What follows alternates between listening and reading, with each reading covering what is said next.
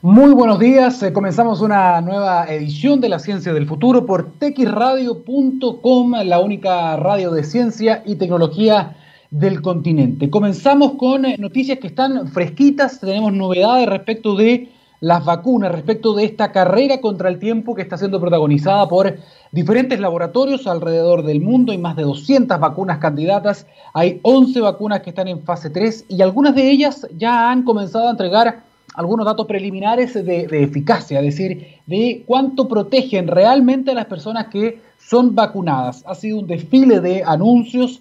Eh, primero fue Pfizer, después fue Moderna, después fue Sputnik, los rusos. Ayer fue eh, Oxford que, que, dijeron que tenían un promedio de 70% de eficacia dependiendo de la dosis. Hay una noticia interesante respecto de eso que es, y ellos están muy contentos. ¿Por qué? Para hacer una especie de eh, explicación quizás de por qué están contentos. Algunos dirán, ¿cómo pueden estar contentos si tienen menos eficacia según estos resultados intermedios, preliminares que el resto de las vacunas? Porque tienen 70% y fracción. Y eso es porque va a depender de la dosificación. Y aquí viene lo interesante. Con menos vacuna, con menos dosis de vacuna, tienen un 90%, más del 90% de eficacia. En cambio, con dos dosis completas tienen un poquito más de 60%. Por eso que se habla de un 70% promedio.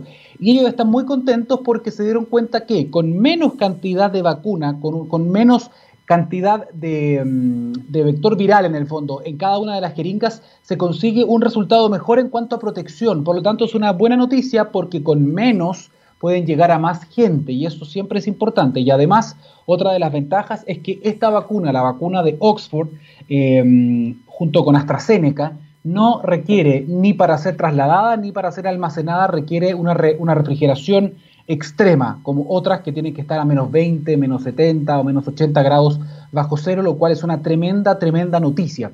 Eso es importante destacar. Bien, Junto con eso, ahora hay otra noticia. Eh, justo esta mañana estuve participando en un eh, video en una conferencia internacional del Instituto Gamaleya de Rusia. Bien, ellos acaban de eh, hacer un release, un comunicado nuevamente, no han publicado todavía ninguna de las vacunas, ojo con eso. Han hecho un, una segunda entrega, un segundo análisis preliminar de los resultados de los ensayos fase 3 y han mostrado que después del el día 28 de la primera inyección, es decir, después de una dosis, en el día 28 ellos tendrían un 91,4% de eficacia.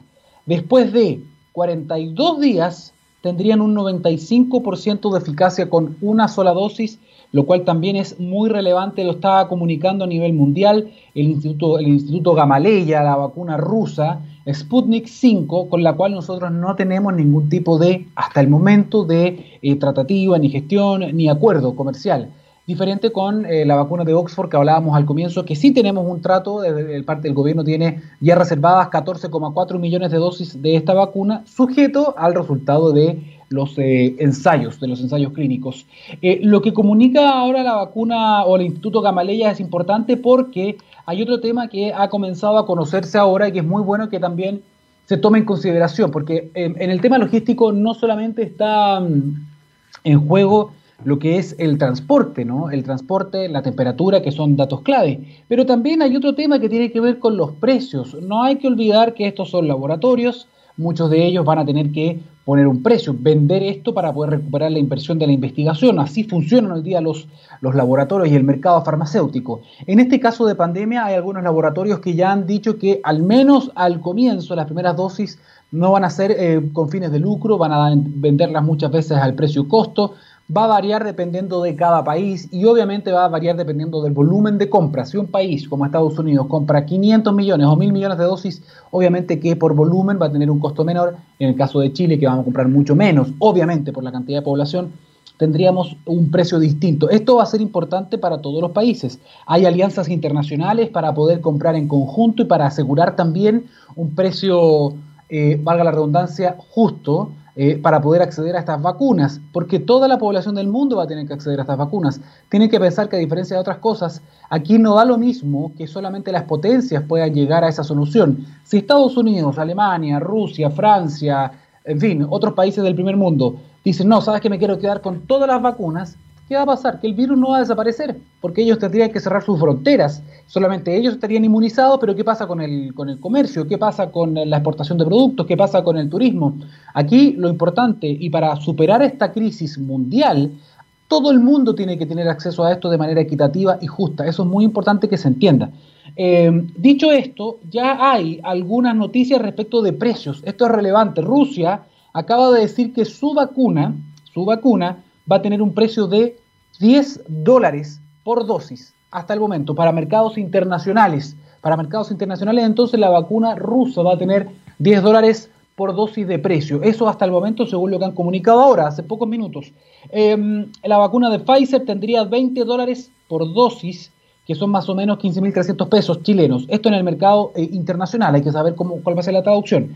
Moderna ha dicho que su vacuna va a estar entre 10 dólares a 50 dólares por dosis, es decir, podría ir de 7.650 a 38.000 pesos por dosis.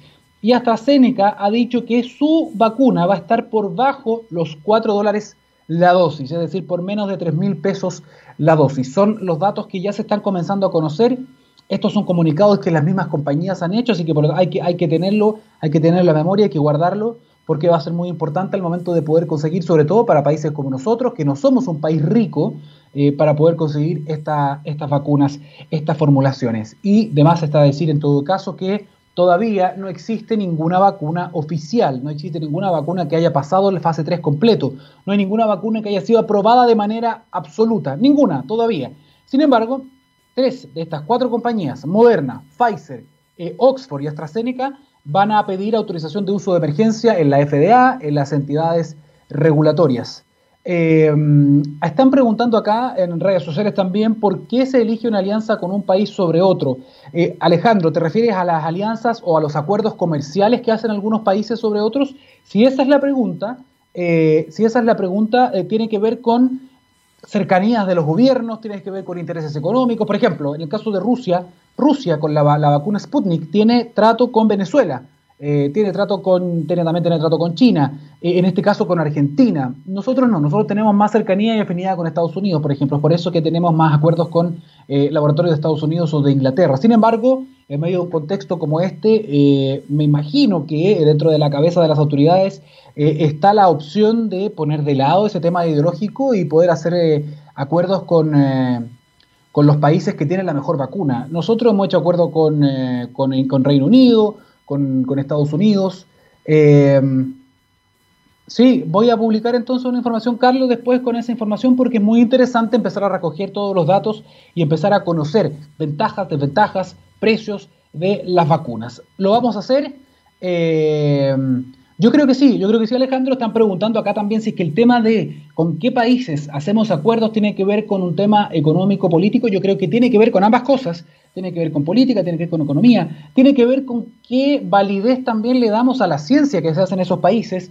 Los científicos que están quizás en el Consejo tienen más cercanía a la forma con cómo se hacen las cosas en Inglaterra, en Europa o en Estados Unidos que en países más lejanos como en Rusia, donde no tenemos quizás muchos acuerdos científicos. Eso también obviamente pesa eh, al momento de hacer eh, acuerdos comerciales como estos. Sin embargo, nosotros tenemos también en Chile una, somos parte de una alianza que se llama COVAX, que va a asegurar supuestamente el acceso a alguna vacuna que elijamos eh, a un precio razonable. Así que es posible que también podamos acceder a alguna de estas eh, vacunas eh, o laboratorios con los que no tenemos acuerdo todavía.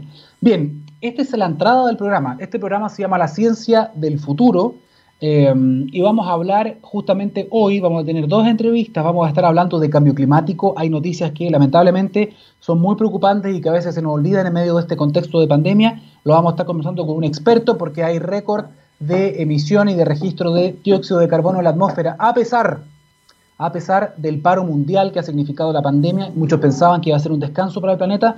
Bien, lamentablemente no lo ha sido, hay consecuencias, tenemos temporada récord de eh, tormentas tropicales, es decir, el cambio climático está aquí, está a la vuelta de la esquina. ¿Cómo se viene nuestro verano? ¿Cómo se viene el tema de la sequía? Vamos a estar hablando con un experto, pero también vamos a hablar de emprendimiento verde, vamos a hablar de emprendimiento social, vamos a hablar de una verdura una, una, una, verdura que no es muy conocida a nivel, a nivel de Chile y es un tesoro que tenemos en nuestras costas. Eh, no sé si es una verdura o una alga. Bueno, vamos a tener que investigarlo con el, con el entrevistado que viene a continuación. Si quieren eh, seguir con, nosotros con este contenido, los invito a, ingresar a txradio.com, es txsradio.com, porque vamos a comenzar ya oficialmente La Ciencia del Futuro, un programa que se viene muy, muy potente. Vamos con la música ahora, me despido de las redes. Don Gabriel Cedres, nos conectamos nuevamente, vamos con la música y volvemos con la primera entrevista acá, en La Ciencia del Futuro por txradio.com. 9 de la mañana con 16 eh, minutos, estamos de vuelta en la ciencia del futuro y ya estamos conectados con eh, nuestro primer invitado de esta, de esta mañana. Em, queremos presentarle, por favor, a Ignacio Garafulich Rojas, él es cofundador y CEO de Dalca Innova. Ignacio, bienvenido a la ciencia del futuro. Muchas gracias, buenos días. Buenos días. Ignacio, ¿desde dónde estás conectado? ¿Estás acá en Santiago? ¿Estás en alguna región? ¿En qué parte del país estás? Estoy en Santiago, estoy aquí en, en Oye, Ignacio, eh, bien, nos gustaría, para todas las personas que nos están escuchando, yo ya conozco un poquito del proyecto, pero me gustaría que nos cuentes un poquitito eh, qué es lo que está haciendo hoy día, qué es Dalca, Dalca Innova, en qué están enfocados hoy día.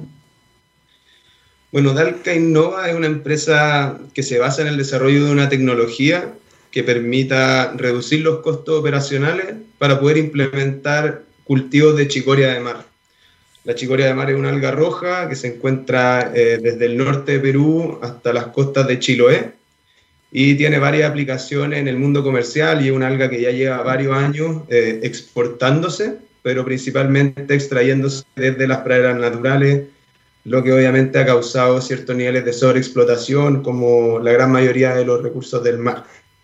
Y hoy día eh, hemos estado trabajando ya desde hace algunos años con una comunidad de pescadores del sector de los vilos, eh, la cuarta región, eh, y con ellos en el fondo hemos estado implementando cultivos, eh, testeando nuestro, nuestro producto tecnológico para poder estandarizar la producción de chicoria de mar y poder en el fondo evaluar cuál sería el, escalamiento productivo que podríamos generar para poder empezar a, integrar la cadena de valor hacia adelante y poder ofertar este producto terminado al mercado extranjero.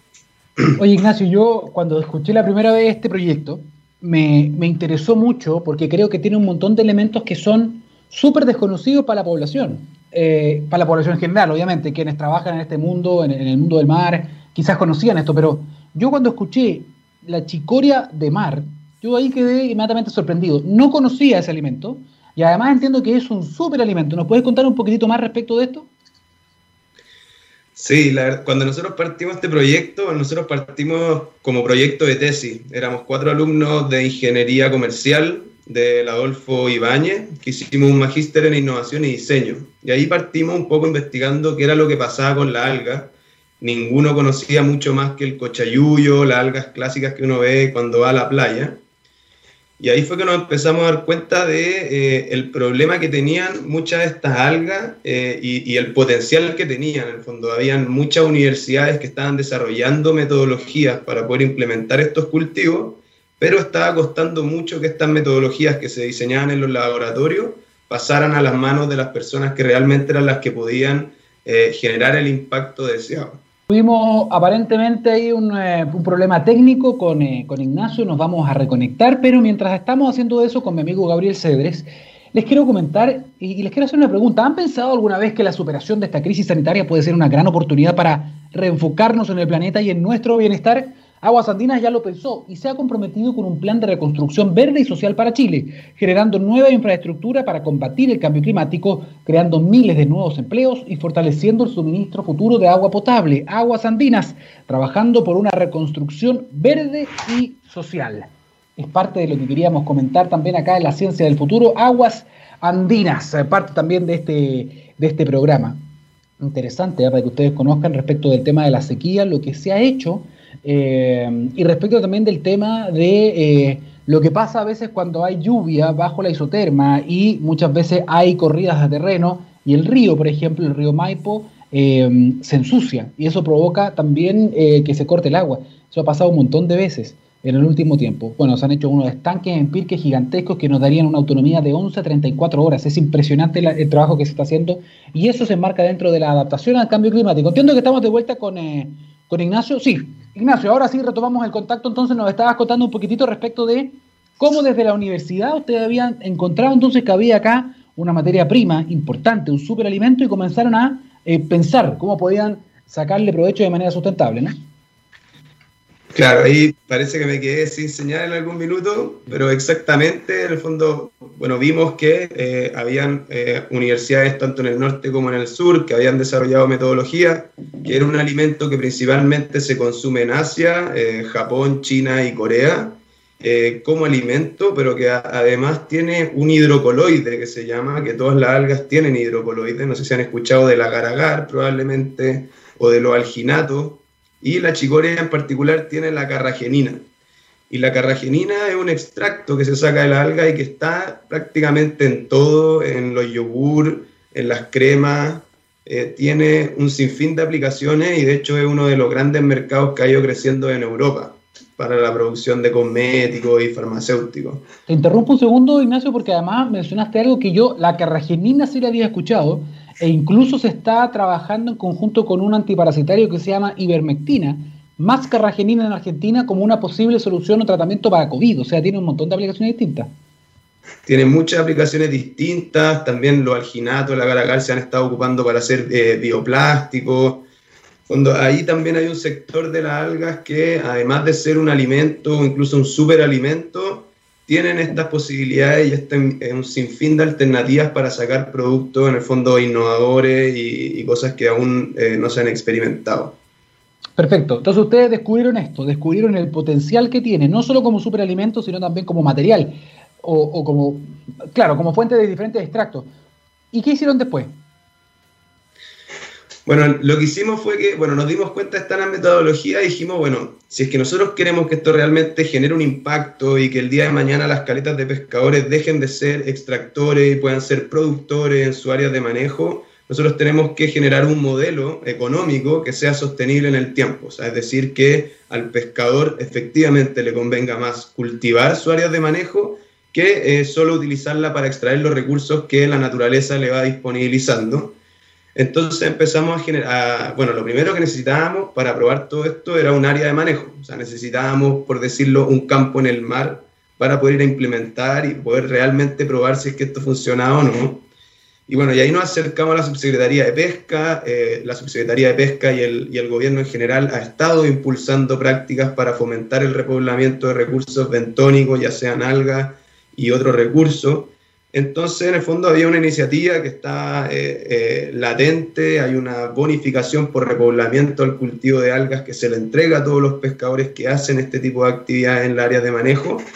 Y nos conectamos con eh, esta federación de pescadores que se llama FEPEMACH, que tiene una sede que está en Los Vilos, que tiene un hatchery con estanque y todos los permisos asociados para poder hacer las semillas que después se llevan al mar es lo que empezamos, empezamos a trabajar en, que, en generar un modelo colaborativo con los pescadores, en donde los pescadores, más que ser, por decir, el día de mañana cuando nosotros vayamos integrando esta cadena de valor, los pescadores son nuestros clientes y a la misma vez nuestros proveedores, pero nosotros la, la verdad es que más que eso son nuestros partners, o sea, hoy día hay una relación con ellos y todo este modelo económico que estamos planteando lo estamos creando con ellos, porque al final sin ellos, hoy día nosotros en el fondo, con, incluso con nuestra máquina o incluso con clientes en Japón, no somos nada, sino que hemos visto la posibilidad de crear eh, esta, este valor, ya sea en las comunidades de pescadores a lo largo de Chile, como también en el, cliente final entregando un producto de mejor calidad que, que el alga extraída de las playas naturales,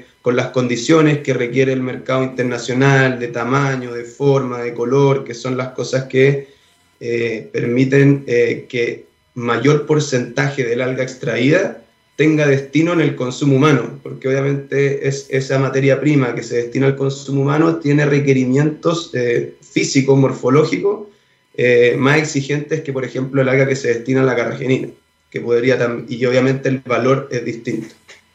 La chicoria de mar, ¿tú la has probado? O sea, ¿se come, se cuece, se prueba, se come en sopa? ¿Cómo, cómo es la forma? Yo lo ignoro por completo. Sí, la verdad tiene varias formas. Yo la he comido de, directo del agua hasta eh, en ensaladas. También hemos hecho algunas galletas. Hemos hecho algunas preparaciones que hemos estado testeando. Nosotros hoy día también trabajamos con un partner que es una empresa que se llama Munani. Munani lleva varios años eh, desarrollando snack y productos en base a alga. Y con ello, bueno, hemos estado testeando y de hecho probablemente de aquí a fin de año o a principios del próximo año estemos lanzando un nuevo producto en conjunto, así que ahí la idea es que lo puedan probar y puedan ver lo rico que es. Oye, qué buena noticia. Y además, otra cosa interesante, además de generar un impacto importante para las caletas de pescadores, eh, ¿están también salvando un alga o esta alga no está en peligro? Sí, esta es una alga que está en estado de sobreexplotación y, y claro, y lo, y lo, que nosotros planteamos en el fondo es como si uno lo lleva a los campos. ¿Qué pasa si yo tengo un campo y tengo, quiero eh, exportar palta? Si yo no riego la palta, si yo no le echo los fertilizantes, si no la podo, eh, finalmente voy a tener un campo que probablemente me va a dar pocas paltas, quizás las paltas van a ser malas, entonces probablemente va a ser un campo que finalmente va a quedar ahí tirado y nunca más lo voy a poder ocupar. Aquí en el mar pasa un poco lo mismo, nosotros tenemos llenos de palta el mar, pero la verdad es que llevamos mucho tiempo eh, extrayéndola sin tener mucho cuidado en el fondo en, en, la sostenibilidad de este recurso. Entonces hoy día, por ejemplo, si yo quiero exportar 100 kilos de alga, yo no necesitaría sacar 100 kilos de alga de la pradera natural. Yo con 10 kilos de alga podría producir esos 100 kilos de alga. Entonces, en el fondo, el, el, el, el, estrés que se le genera a la pradera es mucho menor. Y de hecho, de manera paralela, hoy día ya hay científicos que están, en el fondo, eh, desarrollando tecnología abierta para que los pescadores el día de mañana puedan generar las plántulas en laboratorio. O sea, que ya ni siquiera necesitemos sacar 5 ni 10 kilos de la pradera natural para poder producir, sino que en el mismo laboratorio poder ir generando eh, la materia, la biomasa inicial. ¿Y esto está pensado, Ignacio, para, para, consumo local e internacional o es solamente exportación? No, también está pensado para consumo local. Obviamente el mercado local es más incipiente, es aún más chico, pero ya o sea, hay hoy día los restaurantes de alta cocina, eh, eh, por, por, nombrar algunos como el Boragó, por ejemplo, ofrecen la chicoria de mar eh, dentro de las preparaciones de los platos. Y, y, todo este segmento, todo este nicho de los productos en base a alga, o sea, por ahí también hay varios emprendedores que están haciendo sazonadores, harina en base a alga y varios tipos de ese producto que creo que para el cliente occidental, tal como nosotros, como un Estados Unidos o como una Europa, eh, pueden ser productos más atractivos para llegar a la mesa. O sea, como comentaba, en Asia es un producto que está súper bien posicionado, es un mercado que, no, que ya está creado, por decirlo así, y, es súper grande. Pero tenemos todos estos mercados nuevos que están súper fijados en el tema de, por, por, un lado, la proteína vegetal como alternativa a la proteína animal, y por otro lado, es donde ven mucho valor en esto de la producción sostenible, que nosotros llamamos, y en estos modelos de triple impacto o comercio justo que integran a las comunidades en el proceso productivo. Y eso es lo que nosotros acá en la radio más aplaudimos también, a innovación nacional chilena con triple impacto y con, el, con un foco muy importante en la sostenibilidad, sostenibilidad y también en la sustentabilidad, que son dos cosas distintas. Eh, Ignacio Garafolich Rojas, cofundador y CEO de Dalca Innova, de verdad felicitaciones a todo tu equipo también, espero que les vaya muy bien, que sigan creciendo. Te pido que te quedes un, momento, no te vayas todavía, te hacer una pregunta. Nosotros vamos a una pausa, vamos a la música, pero ya volvemos con todo lo que es, lamentablemente, información respecto del cambio climático y algunas noticias que son un poco nefastas a pesar de la pandemia. Vamos y volvemos en la ciencia del futuro. Son las 9 de la mañana con 34 minutos de este día martes, martes 24 de noviembre. Se nos escapa el año, ya estamos llegando a fin de año, no nos dimos ni cuenta, un año marcado por la pandemia, pero también marcado por algunas noticias que tienen que ver con, eh, con el cambio climático. La Organización Meteorológica Mundial uh, acaba de eh, emitir un informe estos días respecto de los niveles de, que detectó de dióxido de carbono en la atmósfera, que es uno de los gases ¿no? de, que tiene efecto invernadero y que son los que van reteniendo básicamente el calor eh, en nuestro planeta y que aumenta las temperaturas promedio. No es el único, pero es uno de los más preocupantes. Um, y el eh, resultado, la conclusión fue muy, muy, muy eh, oscura, podríamos decirlo así, o incluso genera desesperanza. ¿Por qué? Porque había muchas personas que pensaban que a raíz de la pandemia, como muchas industrias, muchos mercados, muchos países tuvieron que parar total o parcialmente, habían pensado que eso había significado un descanso para el planeta, eh, un respiro para el pulmón de nuestro planeta. Sin embargo, sin embargo, según los registros de CO2, esto no ha sido para nada algo significativo, es decir, esto es muy poco, no, no mueve nada la aguja del cambio climático y bueno, es lamentable eh, por un lado, pero por otro también nos enseña que para hacer un cambio real en esto, lo que hay que hacer es, son, son cambios totales y permanentes, no momentáneos y parciales. Y eso es lo más difícil de todo, muy, muy difícil. Bueno, para hablar un poquito de este informe, para ver si es que me mandé, digamos, algún, um, algún ranazo en términos específicos, en términos científicos, estamos contactados a esta hora con un experto, Raúl Cordero, académico de la Universidad de Santiago. Raúl, ¿cómo estás? Bienvenido a la Ciencia del Futuro. Hola Daniel, ¿qué tal? Muy bien, estoy preocupado, estoy preocupado. Estamos preocupados muchas personas después de ver, después de ver este informe. Eh, ¿Te sorprende? ¿Esperabas otra cosa o estaba dentro de los parámetros normales para ti? Desafortunadamente esto eh, estaba dentro de lo esperado. Es decir, lo que informó ayer la Organización Meteorológica Mundial es la concentración de CO2. A la concentración, al alza en la concentración de gases de efecto invernadero, en particular el CO2, contribuyen nuestras emisiones. Los confinamientos eh, que hemos tenido durante este año para evitar la, propagación del COVID, en efecto hicieron que disminuyeran las emisiones. Pero la concentración no solamente depende de cuánto emitimos, sino que depende poderosamente de cuánto hemos emitido en el pasado. La moraleja es que la baja en emisiones lo que ha hecho es que crezca menos de lo que debería la concentración, pero por supuesto no va a bajar. Te fijas, simplemente va a crecer menos este año probablemente, de lo que pudo haber crecido si no hubiésemos tenido confinamiento. Había una explicación que escuché hace un tiempo que, fue muy reveladora para mí, yo, yo lo, ignoraba, y, tiene que ver con lo que dura el dióxido de carbono en la atmósfera. Algunos decían, tú estás respirando hoy día la contaminación o el dióxido de carbono que podría haber generado tu bisabuelo.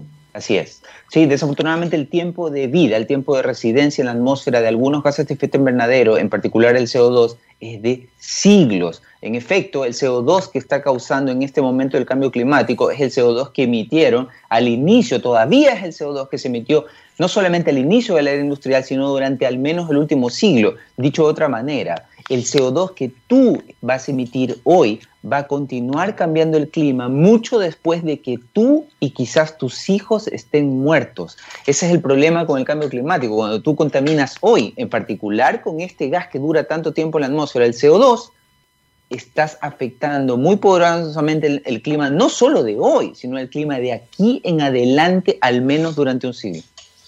Frente a eso uno se siente bastante insignificante, Raúl, porque dice, chuta, cualquier cosa que yo haga hoy día no va a tener ningún impacto. Va a tenerlo más adelante quizás, pero por lo mismo es muy difícil en ese sentido ponerse de acuerdo con algún tipo de campaña o de acción en este momento porque uno dice, bueno, ¿para qué si ya el daño está hecho? Sí, el daño está hecho al menos para nosotros, ¿te fijas? Pero el, el, problema es que si nosotros no paramos, entonces el, eh, mira, uno tiene la tendencia a pensar, a veces utiliza la metáfora del precipicio. Uno dice, ah, el cambio climático es como que ya estamos muy cerca del precipicio y ya no vamos a poder evitar caernos. El daño ya está hecho, dice uno. Pero esa no es una metáfora adecuada para el cambio climático. El cambio climático no es, no es que tú pasas un punto de quiebre, no es que tú te caes por un precipicio y se acabó. No, el cambio climático es como una pendiente donde tú vas cayendo de manera continua. Si tú no haces nada, vas a continuar cayendo cada vez más rápido. Una metáfora que a mí me gusta es la del campo minado. El, campo, el, cambio climático es un campo minado. Tú, a medida que no haces nada, sigues adentrándote en este campo minado y cada vez de manera más frecuente te encuentras con unas minas que te explotan. Esas minas que te explotan son los eventos extremos, los grandes huracanes, la sequía, los incendios forestales voraces. Mientras no hagamos nada, nosotros mismos y las generaciones futuras también van a ir rodando cada vez más abajo en esta pendiente continua, es decir, cada vez más frecuentemente se van a ir encontrando con estas minas en este campo minado que van a explotar cada vez más fuerte. Hay una película, Raúl, no sé si te gusta el cine, ¿ah? pero hay una película que habla del cambio climático que es muy hollywoodense, eh, no es ninguna maravilla en términos de guion, pero, pero está tan bien hecha en el sentido de que genera tensión permanente que uno se queda pegado. Yo cada vez que estoy haciendo zapping, hay ciertas películas que por lo menos me pasa que uno se pega de nuevo. Cada vez que dura pilla, la ves. Y a mí me pasa eso con una película que generó mucha, mucha crítica a nivel científico, obviamente, porque es cine, que se llamaba 2012 y hablaba justamente del cambio climático.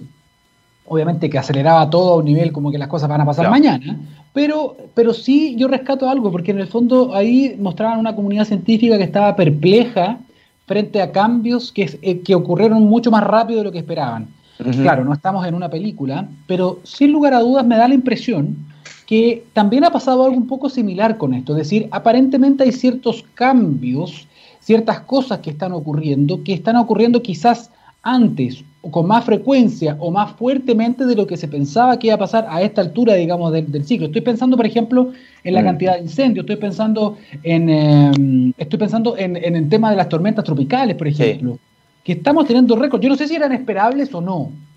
Eh, yo diría que eran esperables, pero no eran esperables. Sí, lo, mira, sí, pero el, yo sé que a la mayoría de la gente, incluso a ti, te puede sorprender que esto esté ocurriendo. ¿Por qué? Porque el tema del cambio climático en verdad en Chile, ¿hace cuánto tiempo que se habla? Hace un par de años nada más, ¿te fijas? Pero eh, para quienes venimos siguiendo o trabajando en este tema desde hace más tiempo, eh, no, no es sorpresivo. Es decir, al revés, desde, desde, mi perspectiva uno dice, ajá, ahora se están dando cuenta que era verdad lo que veníamos diciendo desde hace el tema del cambio climático, yo sé a muchos oyentes le puede parecer algo entre comillas, novedoso, algo de moda, algo reciente. Pero el cambio climático es un tema que en el mundo científico venimos conversando desde hace décadas. Hay que recordar que la COP del año pasado fue la COP 25, la primera COP fue en el año 95, el protocolo de Kioto se firmó en el año 98, el panel intergubernamental de cambio climático, el IPCC, comenzó a operar a fines de los 80, es decir, la moraleja es que este tema se viene discutiendo en el ámbito científico desde al menos fines de los años 80 y hay consenso científico pleno al respecto al menos hace más, hace 25 años. ¿Cuál es la moraleja? La moraleja es que lo que estamos observando ahora es desafortunadamente manifestación de cosas que habíamos previsto. Quizás, como tú dices, a veces la intensidad de estos fenómenos que habíamos previsto se han presentado con tal magnitud que puede ser incluso para nosotros sorpresivo, pero nada de lo que está pasando, absolutamente nada, no fue previsto. Si tú revisas los primeros informes del IPCC, se anunciaba perfectamente, naturalmente, con cierto grado de incertidumbre, que este tipo de eventos extremos, es decir, este tipo de eventos que están sucediendo, tú mencionaste la temporada, las tormentas tropicales, la temporada de huracanes este año ha sido récord. Esto viene pasando hace tiempo. El récord anterior fue del año 2005. El 2005 nos dejó el huracán Katrina, famoso porque mató miles de personas en el país más desarrollado del mundo, en Nueva Orleans.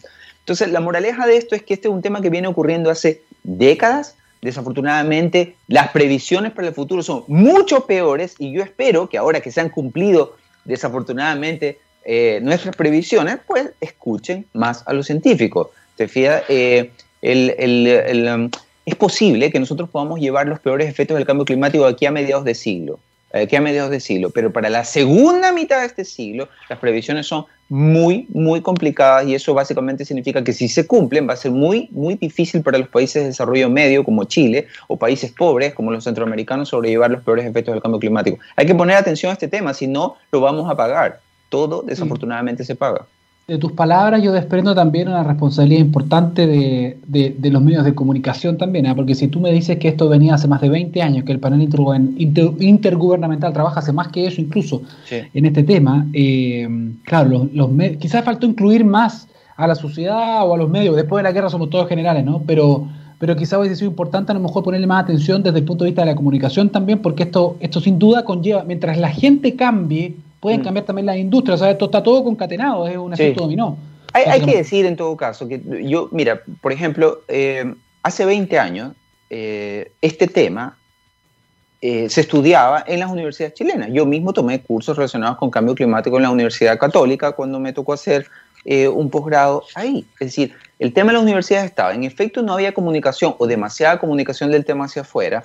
Eh, porque Chile en ese momento tenía problemas medioambientales mucho, mucho más graves. Por ejemplo, en esa época, como tú recordarás, eh, los hospitales colapsaban no por el COVID como este año, sino que colapsaban por las enfermedades respiratorias, en particularmente los más pequeños, debido a los episodios de contaminación dramáticos que afortunadamente hoy se viven con mucha, mucha menor frecuencia. La contaminación urbana en Santiago ha disminuido 40%, entonces eso ha aliviado de alguna manera, sin solucionarlo, pero ha aliviado el problema de la contaminación urbana y ha permitido que los chilenos ahora presten atención a otros temas. Al mismo tiempo, a medida que remitía el problema de la contaminación urbana, emergían estos problemas, estos síntoma grave del calentamiento global. Ejemplo, la poderosa sequía que desde hace más de una década afecta a la zona central. Entonces, por un lado solucionábamos, entre comillas, un problema y por otro lado emergía un problema. Eso ha llevado a que el gran público comience a prestar atención a este tema. Yo celebro eso, pero desafortunadamente estamos, no solamente en Chile, sino en el resto del mundo, atrasados.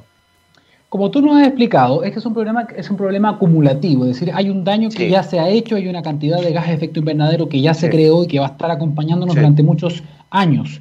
En ese sentido, por eso que se habla hoy día de que la acción climática tiene que tener diferentes caminos, ¿no? Por un lado está la mitigación o la disminución de la, generación de gases, por el otro tiene que haber un, obligatoriamente un tema de, adaptación, porque lo queramos o no, aunque cerremos la llave hoy día de todos los gases y dejemos de quemar carbón y petróleo de golpe, de todas maneras, la temperatura va a seguir aumentando y van a haber algunos cambios, ¿no? Por lo tanto, la adaptación al cambio climático también es un camino que es casi obligatorio para todos los países, me imagino. Así es. Sí, tú, tú lo has resumido excelente. Es decir, en efecto, aunque nosotros paráramos de emitir gases de efecto invernadero hoy por arte de magia, el planeta va a seguir calentándose medio grado más. En lo que va, en lo que va corrido del siglo, el planeta se ha calentado en promedio un grado. Hay zonas del mundo que se han calentado más, zonas del mundo que se han calentado menos, pero el promedio es un grado. Aunque paráramos hoy por el daño, por la cantidad de emisiones que ya hemos hecho, ese gas que conversamos al inicio permanece cientos de años, al menos un siglo en la atmósfera, el planeta va a seguir calentándose al menos medio grado más. Si eh, mitigamos, es decir, reducimos, eliminamos nuestras emisiones de gases de efecto invernadero, quizás logremos evitar que el planeta logre calentarse más allá de los dos grados. Sin embargo, ya nos calentamos un grado, es posible con suerte lograremos evitar que se caliente otro grado y eso la moraleja es que eh, lo que eso básicamente significa es que como tú bien adelantabas, los eventos extremos que hoy son frecuentes e intensos van a ser cada vez más frecuentes todavía y más intensos todavía. ¿Cómo sobrellevas eso? Con medidas de adaptación. Y las medidas de adaptación implican fondos, fondos.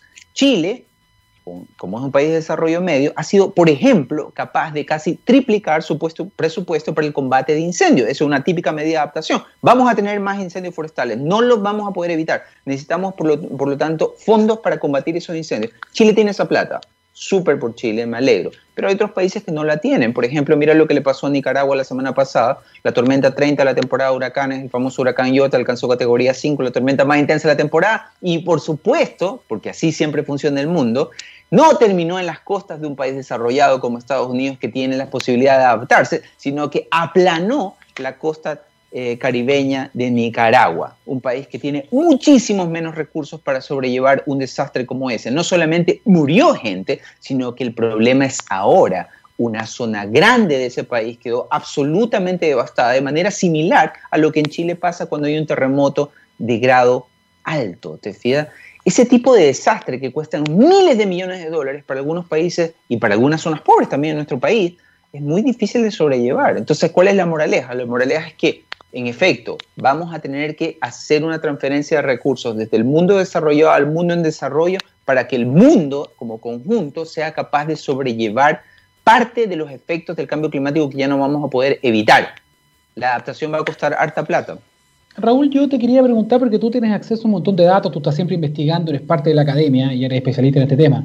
Por lo tanto, eh, no sé, yo creo que los científicos que están metidos en esto eh, no se dejan tanto llevar por las expectativas ni por las buenas noticias, sino que mira los datos, básicamente, ¿no? La, evidencia. Hace muchos años ya que esto se comenzó a hablar, que hay discursos, eh, el famoso hay que, hay que hacer esto, hay que hacer esto, vamos a hacer esto, pero en las cifras, en los datos, ¿ha habido realmente un cambio en los últimos años? Porque, por ejemplo, hace poquito estaba leyendo que se habla mucho de reciclaje, de plástico, pero la creación, la fabricación de plástico nuevo se ha, aumentado, no ha disminuido, por lo tanto hay mucho discurso, pero la realidad es otra. En el, en el tema del cambio climático, ¿vemos un cambio real, además de lindos anuncios rimbombantes en los datos por lo menos? Sí, yo diría que sí. Mira, eh, como tú bien dices, yo llevo siguiendo este tema harto tiempo. Cuando se firmó el protocolo de Kioto, las posibilidades de éxito del protocolo eran limitadas y a pesar de eso logró hacer cosas que en ese momento parecían imposibles, que es que los países desarrollados, que estaban obligados por el protocolo de Kioto a hacerlo, comenzaran a disminuir sus emisiones. El objetivo era cortar sus emisiones a niveles em, mucho menores que los que tenían en el año 90, pero al final al menos el protocolo logró cosas extraordinarias, que Estados Unidos donde la retórica anti-acción climática es poderosa, a pesar de esa retórica, Estados Unidos lleva una década reduciendo sus emisiones, no lo suficientemente rápido, pero se puede. Ahora, nunca las cosas son rápidas. Ahora, eh, este año eh, hemos tenido algunas buenas noticias. En efecto, son noticias, pero justamente basado en lo sucedido con el protocolo de Kioto, yo tengo las expectativas de que esas anuncios se cumplan. ¿Cuáles son esas buenas noticias? Dos países importantes del planeta, dos grandes emisores de gases de efecto invernadero no, no se habían comprometido a, a la carbono neutralidad a mediados del siglo. Uno era Japón, el primer ministro Shinzo Abe tuvo que renunciar por razones de salud, mal por él, pero bueno para el planeta, porque el nuevo primer ministro, una de sus primeras medidas fue comprometer a Japón a la carbono neutralidad al 2050. Japón es responsable de casi un 5% de las emisiones globales de CO2. Y el otro gran emisor, el número uno de los emisores del mundo, que es China, se acaba de comprometer el mes pasado a ser carbono neutral 2060. No es el 2050 como nos gustaría, pero el 2060 solo queda un gran emisor no comprometido a la carbono neutralidad del 2050 y afortunadamente una de las primeras medidas del presidente electo Joe Biden en Estados Unidos ha sido nombrar un SAR climático y ese SAR climático no es una persona cualquiera, no, es John Kerry, que fue candidato presidencial eh, hace algunos años, perdió la elección, pero luego fue nombrado em, secretario de Estado, el canciller de Estados Unidos, fue uno de los grandes protagonistas que lideró la firma del protocolo eh, del Acuerdo de París. El Acuerdo de París, te fijas, no se hubiese firmado si no hubiese sido por los esfuerzos de la administración Obama, encabezados en ese caso particular por John Kerry. John Kerry va a ser el zar de la acción climática. Eso significa que Estados Unidos no solamente va a volver al, al Acuerdo de París en pocos meses, sino que además de eso se va a comprometer a la carbono neutralidad. Yo soy bastante optimista de que a mediados de siglo buena parte del mundo va a ser carbono neutral y vamos a vivir en una sociedad levemente más justa eh, y claramente más, en un aire mucho más limpio. Esa es la buena noticia. La mala noticia es que desafortunadamente el planeta va a seguir calentándose hasta mediados de siglo y para ese momento va a haber todavía más eventos extremos que los que tenemos hoy. Pero te fijas, eh, la situación hoy es muchísimo mejor que hace 20 años. Hace 20 años no había ninguna posibilidad, ni siquiera era como un sueño pensar que el mundo podía, tenía la expectativa, la posibilidad de hacer carbono neutral a mediados de siglo. Eso es extraordinario. Sí, eso es una gran noticia. Gracias por contarnos todo eso. Y te iba a preguntar por lo de John Kerry, así que te adelantaste a la, pregunta muy bien ahí. Em, estoy pensando también eh, en, qué se puede hacer con otro gas, porque hablamos mucho del CO2, pero también este informe de la Organización Meteorológica Mundial menciona el metano. Y menciona el metano como un gas eh, que tiene algunas particularidades, dura menos en la atmósfera, pero tiene mayor capacidad de retener el calor, o sea, puede ser más dañino en el poquito tiempo que, se mantiene ahí, ¿no? Sí, sí, sí, pero eh, eh, hay dos cosas. Primero, para que tú tengas una idea, el efecto invernadero que está calentando el planeta, el 66%, dos terceras partes de todo ese efecto invernadero es CO2, que es este gas, te fías, que producimos todos cada vez que consumimos energía quemando algún tipo de combustible fósil. El resto, el 33%, se divide en varios gases. El metano es responsable del 18% más o menos, 18% del efecto invernadero. ¿okay? Pero el, metano tiene eso, igual absorbe más, pero aún así hay muchísimo menos metano. Esa es la moralidad. Hay alrededor de la concentración de metano en nuestra atmósfera es algo así como 300 veces menos, muchísimo menos que la concentración de CO2. ¿Te fijas? Como el problema sigue siendo el CO2. El metano es un problema, pero no es un problema creciente como uno podría pensar. Es decir, las emisiones de metano están subiendo, pero están subiendo más lento que las emisiones de CO2. Las emisiones de metano hoy representan, en el año 90, el metano representaba un cuarto, un cuarto, no un 18%, sino un 25% del efecto invernadero. ¿Te fijas? Eso, aún así, las emisiones de metano están aumentando, va a ser un problema, pero el metano tiene una ventaja que tú bien dijiste. El metano no dura siglos en la atmósfera, dura 20 años nada más. 20 años es mucho tiempo para una persona normal, pero si tú lo comparas con el, um, con el CO2 es mucho más problemático. El metano además es más fácil de secuestrar. No es fácil, pero es más fácil de secuestrar. Yo al metano le tengo bastante menos miedo que al CO2, que como te digo, una vez que tienes CO2 en la atmósfera, tienes que convivir con él siglos. El metano dura mucho menos tiempo, va a haber posibilidades de, solucionar el problema. Las emisiones eh, antrópicas de metano, yo espero que de aquí a mediados de siglo, así que no es un problema tan grave ni creciente. Las emisiones siguen creciendo, pero la proporción en el efecto invernadero que el metano tiene hoy es menor que la que tenía en el año 90. El problema principal sigue siendo el CO2. Ahí hay que poner atención. Don Raúl Cordero, gracias por, eh, por, toda la información, por todo el análisis y por dejarnos al día con este tema del, del, cambio climático, que es sin duda el mayor desafío que tiene la humanidad, muy por encima del coronavirus. A veces se nos olvida un poco en medio de esta contingencia. Queremos agradecerte el contacto, como siempre en la radio, está siempre invitado eh, y que esté muy bien, cuídate mucho. Gracias, Anel. Nos vemos. Chao, Raúl. Chao. Bien, hablábamos un poquito ahí de la importancia ¿no? de estar al día con estos temas, eh, hablando con un especialista, con gente que sabe la materia, eso es muy bueno. Y antes de irnos queríamos decirles algo, cuando miramos al futuro vemos una compañía con un propósito claro. En Anglo American se han propuesto reimaginar la minería para mejorar la vida de las personas. ¿Cómo lo hacen? Poniendo la innovación en el centro de todo. De esta forma seguirán impulsando y estando a la vanguardia de la industria minera, adaptándose, buscando mejores formas de extraer y procesar minerales, usando menos agua y menos energía. El futuro está cada vez más cerca. Anglo American, personas que marcan la diferencia en minería. Dicho eso, don Gabriel Cedres, para todos los auditores también, estamos llegando al final de este capítulo. Quédese la sintonía de texradio.com. Ya viene la minería del futuro con Eduardo Fuentes, viene Move con la Vale Ortega, una mañana cargada de contenido eh, y contenido de calidad. Eso es lo más importante. Que esté muy bien. Chao, chao.